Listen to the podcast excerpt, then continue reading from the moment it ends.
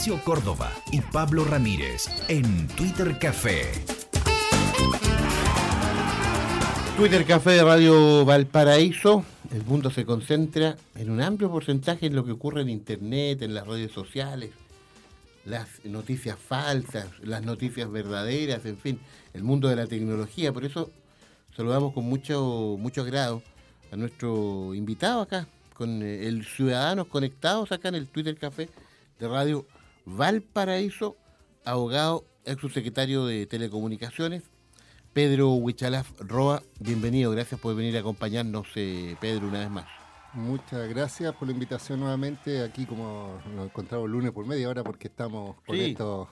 Estamos- Estamos, aquí con Pablo, eh, con eh, Mauricio, hablando. Con este nuevo ritmo. Sí, pero, pero hablando, bueno, de todas las novedades y, y tal como tú mencionas, hoy día como el poder de las redes sociales está pasando por encima de, de, de las formas de manifestación, donde hay horizontalidad de opiniones y obviamente tiene efecto no tan solo en Chile, sino a nivel mundial. Correcto. Eh, oiga, partamos por su opinión de lo que han sido los últimos acontecimientos a nivel, a nivel general. Antes de salir al aire, tú estabas comentando este tema de, por ejemplo, las, las declaraciones del ministro Espina, ministro de Defensa, sobre, sobre este tema que nos dejó llamar la atención. El ministro de Defensa señalando que la policía está totalmente sobrepasada. Eh, y usted siempre nos aporta acá con, con, eh, con lecturas de lo que uno a veces no ve, Pedro. Sí. Lecturas entre líneas, eh, Pedro, que es importante tenerlas en cuenta. Sí, mira, lo que pasa es que uno tiene que pensar que las declaraciones, sobre todo de ministros o de altas autoridades, no son al azar. Eh, son pensadas, son eh, con alguna finalidad. Y lo que yo estaba planteando es, la, eh, es un poco la preocupación que uno debe tener cuando un ministro de defensa que, que tiene relación con el tema de la Fuerza Armada se se habla sobre carabineros que es un cuerpo que depende del Ministerio Interior. Es decir, si uno lo piensa así, se está metiendo en otro ministerio. Pero lo que es más preocupante es que mencione que Carabineros esté absolutamente sobrepasado, que no lo diga el ministro del Interior, sino que el de Defensa, y que al contrario diga, ¿sabe qué? Como está sobrepasado, nosotros estamos disponibles como en el cuerpo de Fuerzas Armadas para, en el fondo, hacernos cargo del país por el tema de seguridad. Y esto es un hito, no es menor, porque en definitiva una de las discusiones dentro de una democracia está que el orden público está garantizado por instituciones civiles, no por instituciones militares. Entonces que él eh, siga con la tesis, y de hecho eh, eh, ha sido insistente en mencionar que las Fuerzas Armadas, que las Fuerzas Armadas, yo creo que eso es un rompimiento de un concepto democrático y en definitiva eh, demostrar una incapacidad que yo siento que ni siquiera los carabineros han mencionado, o sea, han mencionado, habíamos dicho, un audio puntual, porque en definitiva, obviamente, frente a una turba que mucha gente, frente a pocos carabineros, y eso se da en regiones, puede que haya sido puntual, pero eh, el problema de todo esto radica en que si continúa la tesis de, en este caso, de las Fuerzas Armadas, y si vemos también que el presidente quiso presentar un proyecto de ley que incluso está muy cuestionado respecto a la forma en que lo presentó, respecto a que las Fuerzas Armadas podían proteger infraestructura crítica, eh, donde ahí se le señalaba que el presidente podía darle incluso eh, algún grado de, de impunidad a las acciones de Fuerzas Armadas. Y hay una- un detalle que muchos no han fijado. Cuando el presidente presentó esta propuesta, dice que es para liberar a carabineros que están custodiando eh, infraestructura crítica. Pero cuando uno le pregunta cuánta infraestructura crítica actualmente está siendo eh, custodiada por carabineros, no existe. O sea, no hay carabineros custodiando infraestructura crítica. Entonces, esto es una doble lectura. Yo creo que la gente tiene que entender que estamos en una situación donde no se puede jugar con la democracia, ni menos con un gobierno que al menos hoy día estamos viendo que tiene una reconocimiento, o sea, una aceptación de, de un 10 o menos por ciento de credibilidad. Sí, eh, bien, bien eh, complejo el tema. Estamos, estamos en una, una especie de tensa calma en estos días, eh, Pedro. ¿Cuál es su, su apreciación? Sí, Eh, lo que pasa es que en definitiva, mira, una de las cosas que ha pasado, y de hecho hoy día salió el ministro de, de Economía, me parece, diciendo que ya pasaron las marchas, que ahora hay que buscar soluciones. O sea, mire, pensemos lo que está pasando. Las discusiones que se están concentrando en el Congreso son ley antiportonazo, la ley anti-encapuchado, el tema de seguridad, pero no se ha puesto en discusión ningún proyecto de ley que diga relación con los temas que a la gente le interesa. No hay ningún proyecto de ley que hable sobre la reforma de FP, no hay ningún proyecto de ley que hable sobre el tema, por ejemplo, del CAE, no hay proyecto de discusión que hable sobre la salud. Entonces, yo siento que las marchas estaban manifestando, estamos hablando de las marchas pacíficas, multidisciplinarias, lo que estaban demostrando es la necesidad de que el gobierno apunte hasta una agenda social y resulta que toda la discusión ha sido puntual, eh, policial, de orden público y ahora de Fuerzas Armadas. Entonces uno dice, la tensa calma se mantiene mientras no haya una respuesta, pero si no siguen con respuesta, probablemente vuelvan a manifestarse las marchas porque imagínate un, un tema tan puntual como un acuerdo para una nueva constitución, donde ya se había avanzado, resulta que ahora eh, se están definiendo. Yo he participado incluso en algunas discusiones técnicas para que hayan, por ejemplo, independientes realmente en la nueva constitución, donde haya aseguramiento de cuotas de mujeres. Imagínate que somos 50, somos 50 más uno son mujeres y no hay un aseguramiento de que, que mujeres estén participando y los pueblos originarios, que son más del, hoy día, según el último censo, casi el 13% de los chilenos son indígenas o se sienten indígenas, y la derecha, y hay que decirlo con nombre y apellido, esto es súper responsable, la UDI está absolutamente en desacuerdo de la incorporación de estos pueblos. E incluso salió un comentario que yo lo encuentro de lo más ignorante del mundo, solo lo quiero mencionar porque estos argumentos son los que andan dando para efecto de negar esto. Un, diputado, el Alessandri, un diputado UDI, decía, oye, pero si le aseguramos cuota a los pueblos originarios, hay que asegurarle a los judíos y a los palestinos, porque también son comunidades que están en Chile. Yo lo único que quiero mencionar es lo siguiente. Chile está constituido por su base genética, génesis de los pueblos originarios. O sea, comparar otro tipo de, organizaciones y comunidades que, son como los judíos, los palestinos, que son exógenos, no son eh, originarios de Chile, no se les puede comparar. Es decir, no es de menospreciar a esas comunidades, pero decir que no hay un reconocimiento es indispensable. Y solo para finalizar, hace más de 30 años, eh, solo para recordar, exactamente hace 30 años, Patricio Elwin, cuando era candidato a presidente, dijo, mira, yo me comprometo a que vamos a, hacer un reconocimiento constitucional de los pueblos originarios. Y resulta que hasta hoy día no existe ese reconocimiento y más encima la UDI, viendo este escenario nuevo donde Chile despertó, donde las demandas ciudadanas, y yo lo he dicho, el pueblo indígena están dentro del corazón de las demandas ciudadanas, no lo quiera considerar, demuestra que, por un lado, están ordenándolo al orden público, o seguridad, o fuerza armada, están atemorizando a la gente y, en definitiva, excluyendo a grupos eh, relevantes de la población, como son los pueblos originarios, las mujeres y, obviamente, eh, los independientes. Fíjese que usted acaba de mencionar, Pedro, el tema de las mujeres. Y hace muy poco, el día viernes, a nivel mundial, se replicó un tema, Mauricio, el violador eres tú. Y esto la prensa internacional le toma acogida y las consignas resonaron este viernes que acaba de pasar en ciudades europeas de España, Alemania, Francia, Reino Unido, Austria, Turquía y en Latinoamericana de República Dominicana, Argentina, Colombia y México y también en Nueva York. Y parece que tenemos un resumen de ese audio. Sí, escuchamos el, el audio este que ha dado tanto que hablar en todo el mundo. Y es que este performance que acaba de ver, El violador eres tú, se ha replicado en varias ciudades en todo el mundo. La protesta contra la violencia de género que nació en Chile llegó también a Colombia, en Medellín. Un grupo reducido de mujeres coreó la canción en España. Se unieron colectivos feministas en Barcelona y en Madrid, en Berlín, Alemania también hubo cantos y baile. En Londres en Inglaterra protestaron frente a la Embajada de Chile. Este performance también llegó a los Estados Unidos, a la ciudad de Nueva York y en París, en Francia, con la Torre Eiffel de fondo. Un nutrido grupo de mujeres coreó las protestas en francés. Así se realizó este performance en todo el mundo.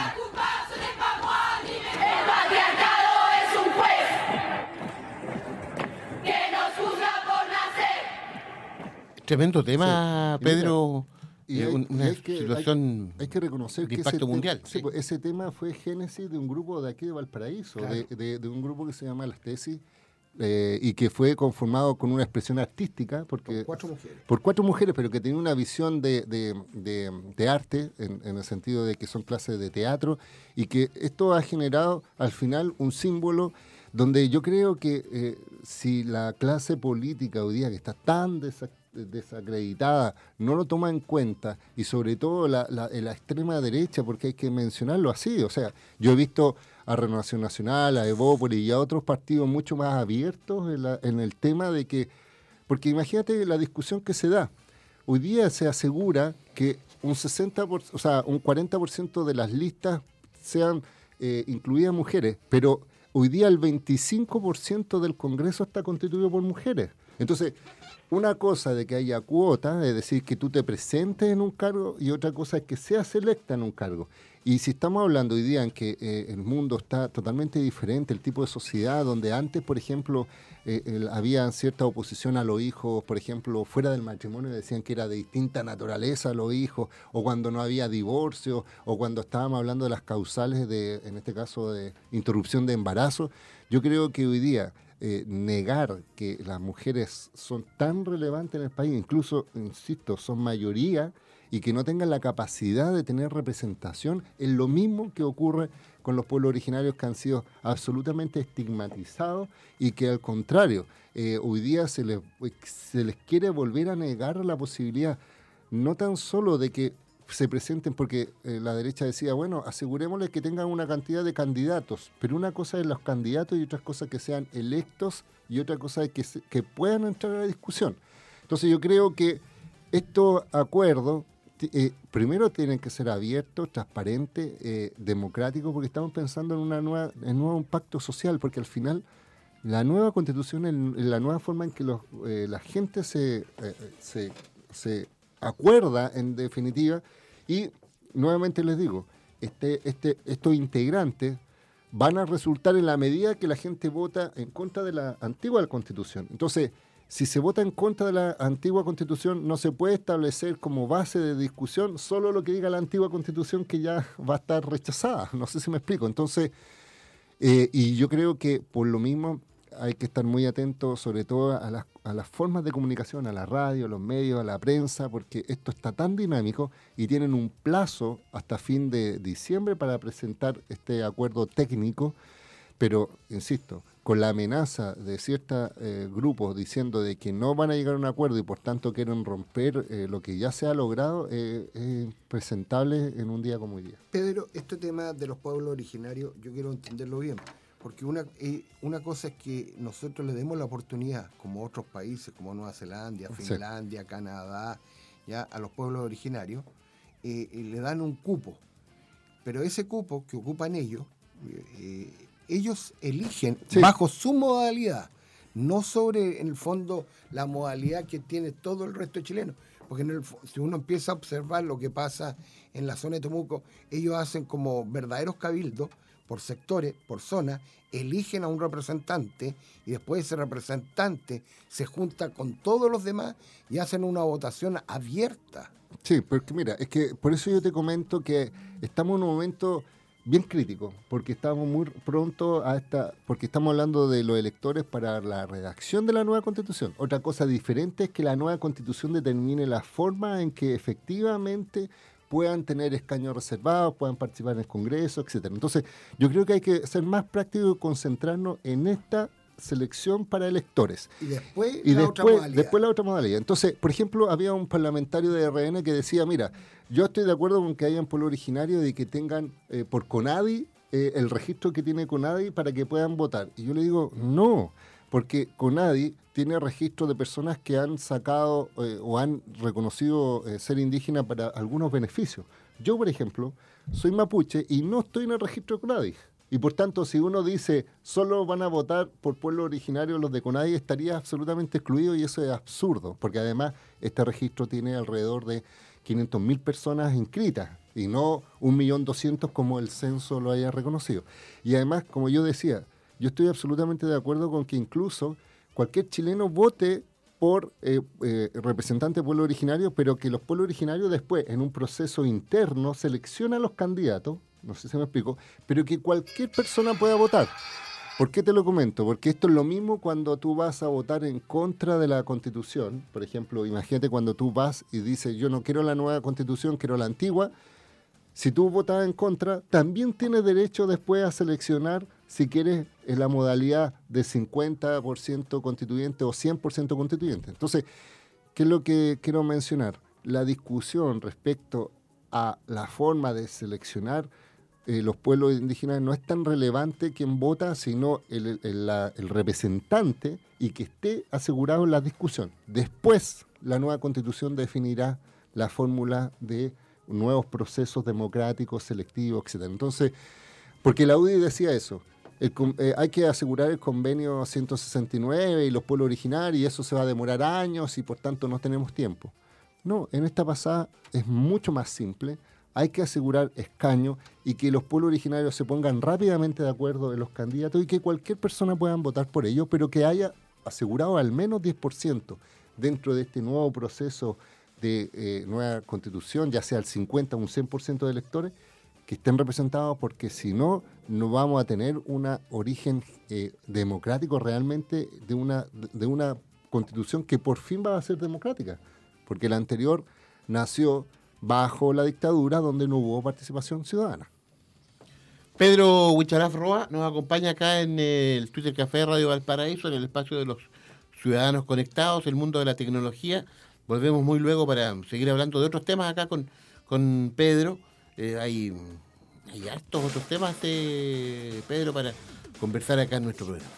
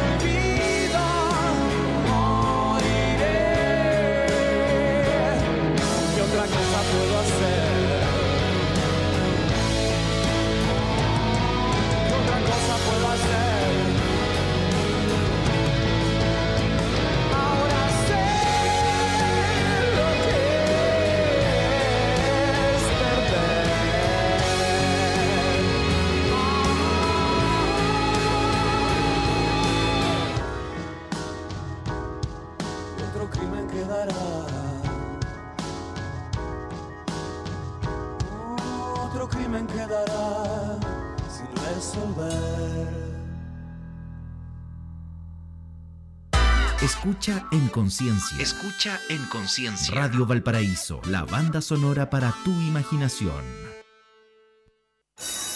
Atención apoderado. Si no alcanzaste a postular a tu hijo o hija al colegio para el año académico 2020, tienes una última oportunidad para hacerlo. Desde el 27 de noviembre hasta el 3 de diciembre de 2019 en www.sistemadeadmisionescolar.cl. Para mayor información, llama al 600 600 2626. Último timbre para entrar a clases. Sistema de Admisión Escolar. Gobierno de Chile. Vive tu verano con CMR Mastercard. Durante diciembre, cámbiate a CMR Mastercard en la sucursal CMR de Tienda Falabella, Viña del Mar y ven por un regalo. No te lo pierdas. Sujeto a evaluación crediticia. Válidos el 31 de diciembre de 2019 o hasta agotar stock. Infórmese sobre la garantía estatal de los depósitos en su banco o en cmfchile.cl. Un amor que dura tantos años merece reconocimiento. Si cumples 50 años de matrimonio, infórmate ahora sobre el bono Bodas de Oro. Conoce los requisitos llamando al 600-440-0040 en chileatiende.cl o en sus redes sociales. Instituto de Previsión Social, Ministerio del Trabajo y Previsión Social, Gobierno de Chile. En Claro tenemos una oportunidad increíble que contarte. Eh, bueno, no solo a ti, también va para ese amigo de los likes incondicionales. O esa mamá preocupada que solo quiere saber a qué hora llegas. O incluso para el pequeñito de la casa, que en realidad sabe más que todos. En fin, tú decides a quién, porque hoy tenemos Claro para todos. Pórtate con dos o tres líneas y podrán disfrutar del plan Max M 35 GB por solo 12.990 pesos cada uno. Claro, lo bueno de cambiar.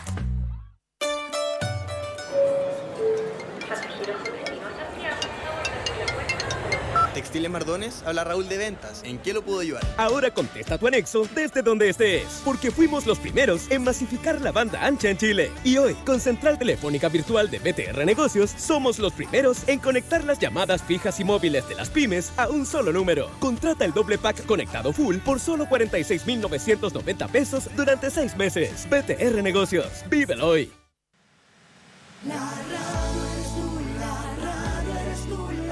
En los difíciles momentos que vive el país, las radios de Chile llamamos a la ciudadanía y autoridades a buscar todos los caminos que nos lleven a una sana convivencia. No renunciaremos a creer en un diálogo claro y respetuoso que nos lleve a un gran acuerdo entre todos los chilenos. Condenamos todo acto de violencia que no representa el sentir de las chilenas y chilenos. Archie siempre estará al lado de la democracia, libertad de expresión y el Estado de Derecho, por un Chile más dialogante y en sana convivencia. Archie, somos lo que Chile escucha.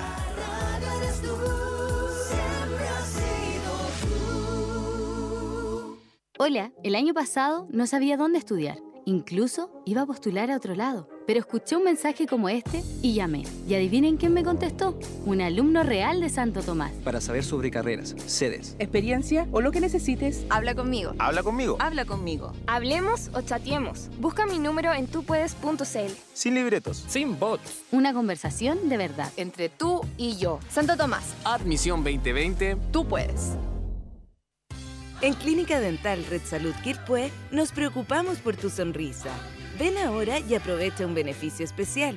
Higiene dental completa a solo 9,990 pesos. Te esperamos en Aníbal Pinto, 843 Quilpué. Red Salud. Mejor salud para Chile. El mundo está cambiando y en Codelco Ventanas nos jugamos por la diversidad. En los últimos años hemos hecho importantes cambios para igualar la cancha entre mujeres y hombres. Fuimos la primera empresa en la región en certificarse en una norma de equidad de género y este año recibimos por tercer año el premio Mujer y Empresa por nuestra labor en esta materia. Por eso seguiremos apostando por la igualdad y la diversidad. El mundo está cambiando y Codelco está cambiando junto a ti. Autorepuestos MB. Muy bueno, muy barato. Afinamiento y mantención para su vehículo. Pastillas de freno, baterías, ampolletas, lubricantes, aditivos, filtros y accesorios. Autorepuestos MB. Blanco 1265, local 2 y 3, teléfono 32 292 1061, Quilpué. Son las 11 de la mañana con 33 minutos. El poder de los que saben escuchar. La banda sonora para tu imaginación.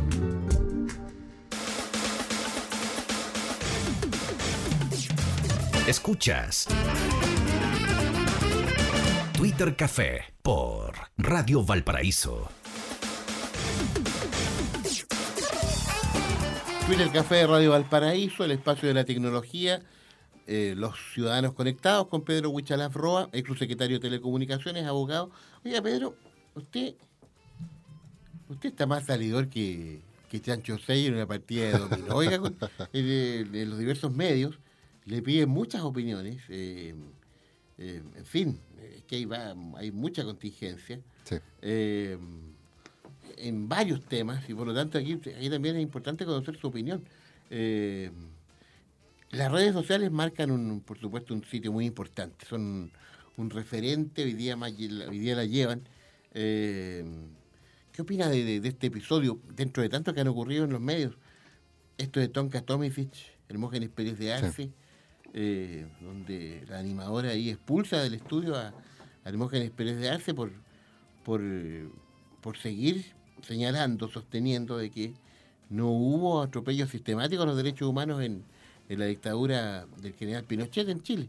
Eh, Sí, mira, eh, mira, lo que pasa es que, eh, insisto, yo creo que hay muy muchas personas que entienden el valor de las redes sociales y hay otras que todavía se resisten a entender que efectivamente es una forma de manifestación y que es un pulso de lo que estaba pensando la sociedad.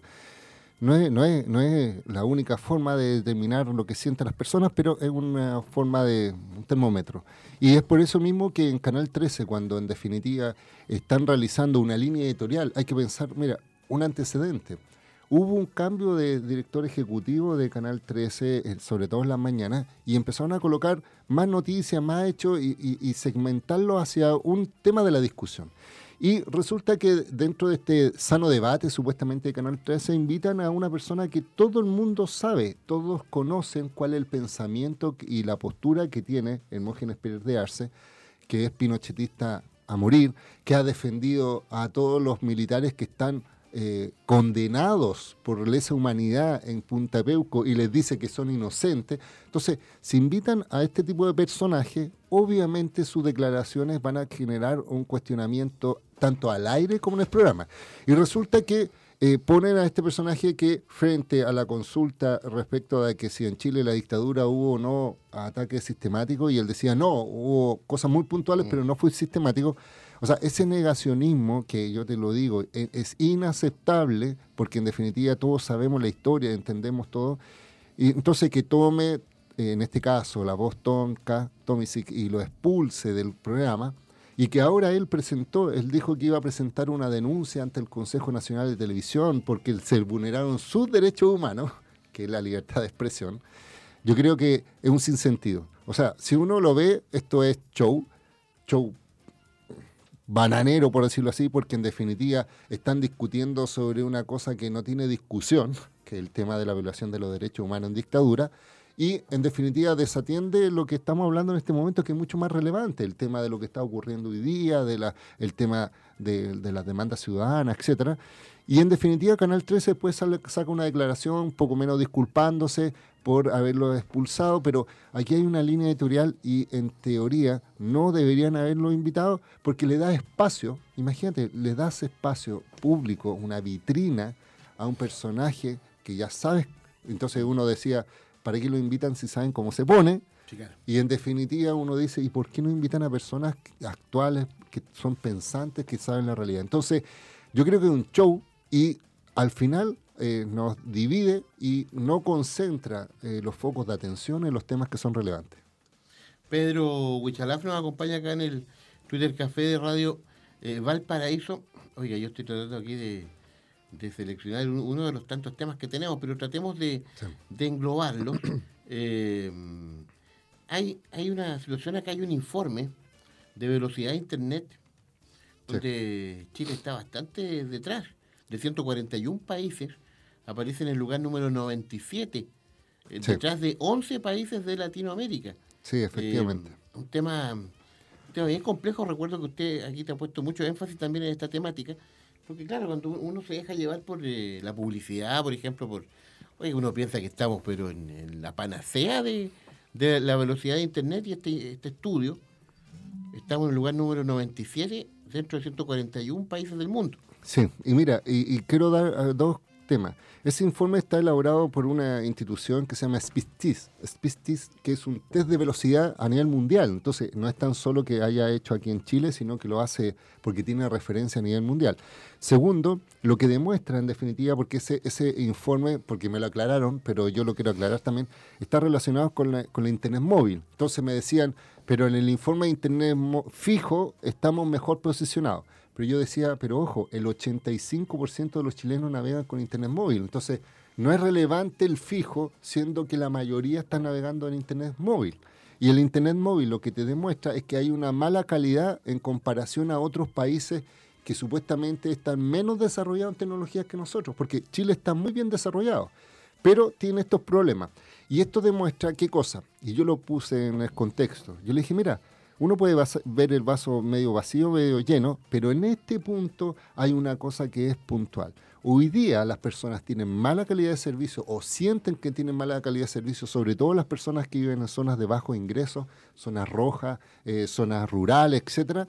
¿Y sabes cuál es el problema? Que hoy día supuestamente hay una ley donde te permite a ti reclamar y pedir una indemnización por la mala calidad, pero no ha podido eh, ser efectivo ese derecho porque se necesita un reglamento y eso es lo que yo planteaba en esa nota, que hace más de dos años este gobierno no ha sacado. ¿Qué quiere decir eso? Quiere decir que hace dos años el gobierno de- del presidente Piñera podría haber sacado un reglamento donde le obliga a las empresas a prestar un mejor servicio y a ti un derecho para exigir una indemnización en caso de malos servicios, pero no está posible porque no han sacado el reglamento. Entonces yo decía, ¿por qué razón hace dos años no ha sacado el reglamento del gobierno? Si depende del gobierno, va a sacar un reglamento simple. O sea, técnicamente puede ser complejo, pero para eso está el trabajo de la Subsecretaría de Telecomunicaciones, pero te está coartando tu derecho. Y estudios como estos demuestran que la tendencia sigue en empeorar la conectividad. Y no hay obligaciones de la empresa de indemnizar en el caso de que tú sientas que tienes mala calidad. Entonces, lo que yo estoy tratando de mostrar a través de estas redes sociales no es una crítica contra el gobierno por un tema político, es un tema técnico, tangible, que son con el- elementos objetivos estos informes internacionales y por tanto lo que corresponde ahora, y de hecho lo vamos a conversar, pero sale el gobierno hablando del 5G. Sí, hoy día en la mañana. Hoy día en la mañana diciendo que el 5G nos va a transformar y todo. Entonces yo digo, oye, piensa en las personas que todavía navegan en 3 y en 4G, que son tecnologías que las que están hoy día. Entonces no, no el resto del pensemos... país fu- funciona con 3G. Por eso digo, e- en Chile existe conectividad, como decían, de, de- de- del- del estilo europeo, del estilo americano y hay un estilo africano en Chile. Congolés. No, eh, pero eso es verdad. O sea, Como en el Congo. no, no estoy, yo no estoy exagerando. ¿Y se acuerda de este ruido? Sí. Entonces, ¿qué es lo que, lo que yo estoy planteando? Primero, hay una incompetencia también de este gobierno de no sacar un reglamento que no tiene justificación de que no lo ha hecho. Segundo, le ha quitado o le ha privado a los usuarios su, su facultad de exigir y de ser indemnizado. Y la empresa, obviamente, eh, mientras siga corriendo que no saque el reglamento, van a seguir ofreciendo, por ejemplo, promociones eh, así como a 100, 200 megas de velocidad y finalmente te entregan 10 o 20 megas, que es como ir a comprar pan a la es- eh, un kilo de pan y que te entreguen 300 gramos de pan y digan, bueno, es lo que usted no puede reclamar porque si va a reclamar no hay una forma de ser indemnizado. O sea, eso ocurre hoy Y páguenos por el kilo. Sí. O sea, tú tienes que pagar un kilo de pan y te entregan 300 gramos de pan y al final tú dices, oye, el restante, bueno, lo siento, no tiene dónde reclamar porque en definitiva no hay una fórmula correcta. Claro, no ha llegado. Entonces, eso es lo que ocurre hoy día, que hay que combinarlo y además quiero cruzarlo también con, un, con otra noticia que dice relación con, el, con, con lo que está pasando con, la, empresa velocidad, y con, las la- empresas una que están empresa apurando. española que Sí. parece que ya nos estrujó Oiga, y hay- toma la decisión de irse de nuestro Movistar país. Chile, y Sí. ahí también, ahí también tú, Pedro, saliste opinando en los medios, eh, sobre esta venta de operaciones. Sí. eh, ¿No les queda más por estrujar y se van? Sí, mira, mira, solo para que la gente lo sepa, Movistar es una empresa española y desde España, eh, porque Movistar está presente en Chile, en Argentina, en Brasil, está en distintas partes de Latinoamérica y también en Europa, y resulta que hace muy poco, eh, estamos hablando hace unos días atrás, eh, el, el presidente de Telefónica España dijo que eh, la compañía está pensando en, en liberar sus operaciones de Latinoamérica y concentrarse en Brasil, en el mercado español, el mercado europeo. Se le acabó el jugo en América Latina. Sí, mira, y, y- y efectivamente, ¿eso qué significa en la práctica? Significa que él abiertamente está diciendo que Telefónica eh, eh, eh, Chile está disponible para ser vendida. Sí, claro. Es decir, o, mira, dicen vendida o que se llegue a un acuerdo con otra empresa para hacer algo híbrido. Pero en la práctica, mira, algunas personas me decían, ah, a lo mejor tomó esa decisión por lo que está ocurriendo hoy día en Chile, por estos eventos Mm. sociales. Y yo tengo que ser majadero. No. ¿Sabes por qué? Porque hace tiempo atrás ya el edificio de Telefónica, famoso edificio, ahí. ya lo había puesto en venta, es decir, esto es antes de que apareciera la, la- Hay una el cadena, evento social. una cadena hotelera interesada Sí. en el edificio. Mira, y antes de eso incluso habían vendido su participación en, en- data center y por tanto ya habían mostrado síntomas de que están pensando en, en- este caso en abaratar costos. ¿Por qué? Porque a nivel global, y esto está, eh, es- es- es- es- están los datos, Telefónica ha tenido muchas pérdidas, sobre todo en otros mercados. Y es por eso mismo que está empezando a abaratar costos. Y una de abaratar costos significa salirse de ciertos mercados. Ya lo había hecho en Centroamérica. En Centroamérica estamos hablando de Costa Rica, estamos hablando de El Salvador, Guatemala. Eh, ellos, ellos ya vendieron esas partes. ¿Se lo vendieron a quién? En ese caso a American Mobile, que es como el Claro Chile. O sea, Claro en, en Centroamérica compró. En México ya habían tomado la decisión de retirarse y llegar a un acuerdo con ATT, que es una empresa norteamericana, para trabajar en forma conjunta, pero al final es como que ATT la está adoptando. Entonces en Chile, y esa es la que yo quiero ta- también llamar a la cautela y, el- y el- y un poco de tranquilidad, no es que se vayan de un día para otro, no es que vayan a dejar votados a los clientes, no, es- no es que en el fondo de ese tú... azul van a pasar a colorado. Sí, pero lo que pasa es que en este momento eh, las empresas eh, está en la obligación de prestar el servicio, hay obligación de cobertura, hay obligaciones de precio, hay obligaciones de, de- de servicio. ¿Qué es lo que sucede en la práctica cuando una empresa públicamente dice que está en venta? Que probablemente viene otra empresa y la pueda comprar o se pueda fusionar y en definitiva continuar con los clientes, pero probablemente con otra compañía. Pero lo que yo quiero recalcar es que esto es una dinámica a ni- a nivel mundial.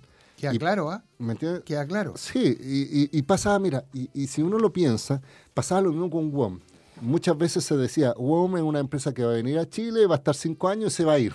Y le va a entregar a lo mejor a Le va a otro a inversionista. otro. Claro. Hoy día, WOM, las últimas noticias que tuve es que ellos eh, hicieron una ronda de financiamiento y recibieron casi 500 millones de dólares de su- de- de- para seguir avanzando en Chile. Entonces, una empresa emblemática, porque hay que recordar que Telefónica Chile fue la primera filial en Latinoamérica de, Movistar, de Telefónica. O sea, cuando vinieron los españoles a América, la primera Chile. región fue Chile. ¿Y, ¿Y qué es lo que yo decía? Durante muchos años ganaron mucho dinero y reportaron muchas utilidades, pero resulta que ahora, como han cambiado las regulaciones, han cambiado los modelos de negocio, etcétera, eso ha significado que sus ingresos han disminuido y por eso quieren vender. Y yo quiero rechazar en cierta forma un comentario que hoy día escuché del gerente de Telefónica Chile, que decía, eh, si nosotros estamos mal, eso significa que hay que cambiar la regulación en Chile para mejorar la, la- la rentabilidad de la empresa. No, yo no estoy de acuerdo con que por un caso puntual eh, que le puede estar yendo mal entre comillas. Pero mal entre comillas, ¿sabes por qué? Porque se ganan utilidades, pero no en el porcentaje que estaban acostumbrados a ganar. No sé si me explico. Es decir, no es que vayan a pérdida, no es que en el fondo estén perdiendo plata, es que están ganando mucho menos de lo que estaban acostumbrados a ganar y por eso mismo yo creo que más que cambiar la regulación o más que pensar en este caso en 5G y otras tecnologías futuras, eh, deberíamos concentrarnos, el gobierno, en darle tranquilidad a las personas, porque yo no he escuchado a nadie del gobierno diciendo, oiga, ¿sabe qué? Ten- tenga tranquilidad porque esta empresa se mantiene y, por tanto que nada. lo que más llama la atención porque eh, Movistar Sí. eh, comenzó a avisarle a los hogares que se le viene, viene la fibra óptica, Sí. de- sobre todo en esta región, y están anunciando en algunas comunas que de aquí a 30 días más usted va a tener la última chupada del mate en tecnología, Sí. incluyendo televisión satelital, TV cable, telefonía, por fibra óptica. Sí. Uno- y, y- y tú dices, bueno, ¿cómo van a seguir invirtiendo? ¿Ya? Y eh, a lo mejor es una estrategia comercial. No, mira, lo que pasa es que al final sustituyes los servicios. ¿Sabes por qué? Porque mira, antes, por ejemplo, estoy hablando tiempo atrás, Movistar, su gran eh, cantidad de dinero que recibían era las llamadas de telefonía fija. Estoy hablando de tiempo atrás. Entonces, ese, ese era su... su sí, pues, el teléfono fijo, aquí cuando tú llamabas por teléfono, llamabas aquí a San Antonio y era a larga distancia, o llamabas, no sé, a Santiago y era a larga distancia nacional. En ese entonces, esa era su forma de ingresos. Después, obviamente, cambió el sistema y empezó a entrar el celular. Y obviamente el celular le dio el rédito generoso, digámoslo así, y ahora, cuando están colocando fibra óptica, a través de la fibra óptica tú estás vendiendo internet, estás viendo televisión y otros servicios de comunicaciones. Como cinco Sí, servicios. entonces en definitiva es mucho mejor invertir en fibra óptica porque hoy día la venta de, minutos de llamada celular ya nadie pesca, porque tú puedes hablar por WhatsApp, es decir, es Internet el mo- nuevo modelo. ¿Qué quiere decir esto? La evolución de las tecnologías hacen que las empresas sea- tengan que ser dinámicas en cuanto a dónde enfocan su ingreso y como en Chile, y aquí lo voy a decir en relación al informe que sacamos recién, hay muy poca penetración de fibra óptica en Chile, muy poca, estamos hablando de un 25% de, de, de- de Chile tiene fibra óptica, entonces, obviamente, si Telefónica hubiera sido más astuta y hubiera instalado fibra óptica con anticipación, ahora estaría recibiendo muchos ingresos por Internet. No sé si me explico, porque la tasa de crecimiento de Internet es exponencial. Hace un año pasado era el doble, o sea, ahora estamos al doble del año pasado y del año anterior era el do- estamos un poco, o sea, el doble de menos. ¿Qué quiere decir esto? manteniendo como lo ha tenido Telefónica, solo un par de cobres, no tener fibra óptica y, vendiendo una- un servicio que ya la gente no le satisface ni por calidad ni por precio, obviamente eh, tiene que cambiar y enfocar su negocio. Pero como esto está amparado por Telefónica España, nada que hacer y aquí simplemente tienen que continuar y simplemente es como yo te decía, están abiertos a que si viene una empresa, algunos dicen español, o sea, algunos dicen latinoamericana, otros dicen asiática, etcétera, eh, si es que la compran, eh, en el fondo van a mantener su cartera de clientes, pero yo decía, los clientes siempre van a tener el derecho a cambiar de compañía si no les gusta la nueva compañía o no les satisface, no les den las garantías. Pero Van a en- en- negociar con Carlitos Slim. pero en general, insisto, eh, yo hago el llamado también a que el gobierno se ponga los pantalones y le explique esto a la ciudadanía, si esa es su obligación, que le dé tranquilidad de que no porque Telefónica diga nos vamos o que se quieran ir, se- significa que se van a ir o que van a dejar todo votado o que hay que cambiar la regulación o que aceleren el 5G, porque ese, ese es un nicho o una salida de para su problema, entre comillas, insisto, que es que sus ganancias sean un poco menores a las que históricamente han tenido, pero cuando deberíamos concentrarnos en mejorar la calidad de servicio o exigirle indemnizaciones reales y hacer que en definitiva las personas paguen por lo que, o sea, reciban por lo que paguen. Entonces, eh, eh, insisto, queda mucho por hacer y si si este gobierno continúa con esta ineficiencia, tanto en seguridad pública, en temas de telecomunicaciones, salud, previsión, obviamente van a continuar las manifestaciones, las marchas y nadie quiere la violencia. Yo soy, yo rechazo completamente ese tipo de, de manifestación. La violencia, mire Pero- cómo tiene Valparaíso, Pedro. ¿no? Valparaíso, eh, mira, Y- y tantas Antofagasta, más, claro. Concepción. Conce- San Antonio, Concepción, o sea, imagínate, pero en definitiva, insisto, y si ahora dicen vamos a sacar los las Fuerzas Armadas, es que no están entendiendo cuál es el rol que han tenido, que tiene que tener un gobierno democrático en un Estado de Derecho. Oiga, el otro día escuchaba a Patricio Navia, analista. Mm. Él sostiene la tesis de que sin la violencia no se hubiera logrado lo que se tiene hasta ahora.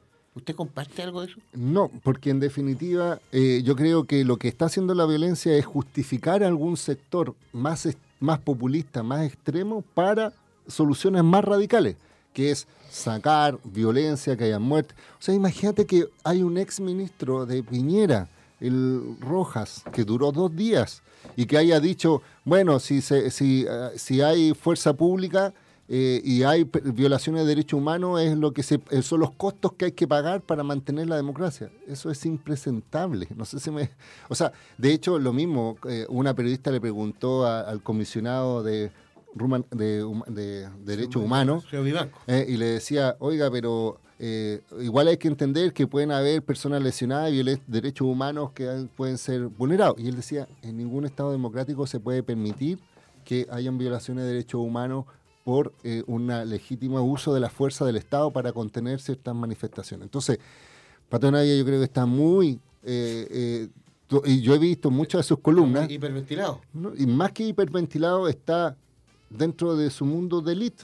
Él vive en un mundo de élite. No entiende la dinámica más social, no entiende la dinámica de lo que está ocurriendo. Y donde la gente de a pie, la señora Juanita, obviamente va a rechazar el vandalismo y todo esto, pero entiende de que si se tiene que levantar a las 5 de la mañana para ir a, unos- a un consultorio, no le entregan los remedios, donde en sí definitiva, o sea, es obvio que esa persona lo mínimo que va a decir es un garabato a viva voz frente a una, una inoperancia. Entonces, no estoy de acuerdo con esa tesis. Yo creo que incluso cuando pasó el, el, eh, cuando ganó la democracia, el sí y el no, se ganó con un lápiz y no con violencia.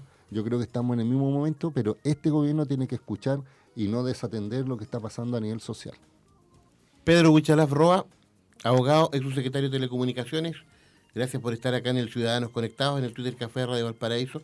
Sus puntos de contacto siempre, Pedro. Sí, maestro, como siempre en esa es mi página web, eh, pero soy mucho más activo, demasiado más activo en Twitter, arroba en Facebook me buscan como Wichalaf simplemente, y en Instagram también tengo una cuenta. Arroba Huichalaf. Sí, Así nomás. es tan simple, mi apellido con H, Wichalaf. Gracias por acompañarnos, Pedro. No, gracias por la invitación y nos vemos Nos vemos pronto. pronto. Gracias Ariel Morales en la sala de control, Camilo González también. Nos vamos, ya viene Telmo con Dimensión Latinoamericana a las 13 horas, frecuencia informativa central, el trabajo del departamento de prensa que encabeza la periodista Camila Olmos. Dos de la tarde, somos deportivos. Hasta pronto, Pablo, hasta mañana, que esté muy bien. ¿eh? Chao, chao, nos Nos vemos. vemos mañana a las 9. Ok.